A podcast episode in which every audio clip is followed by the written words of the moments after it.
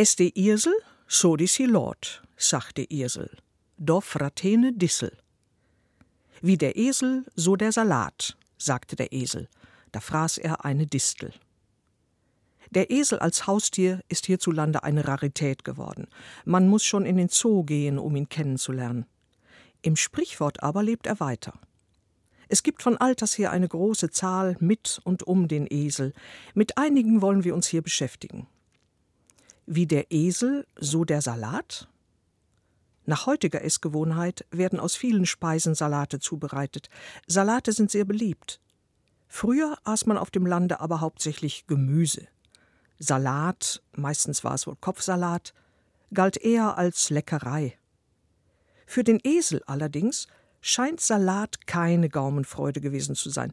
Er bevorzugte stattdessen, wie wir hörten, eine Distel. Der Einsender dieses schönen Sargwortes schreibt dazu Jeder hat seinen eigenen Geschmack. Man könnte auch sagen, jedem das seine.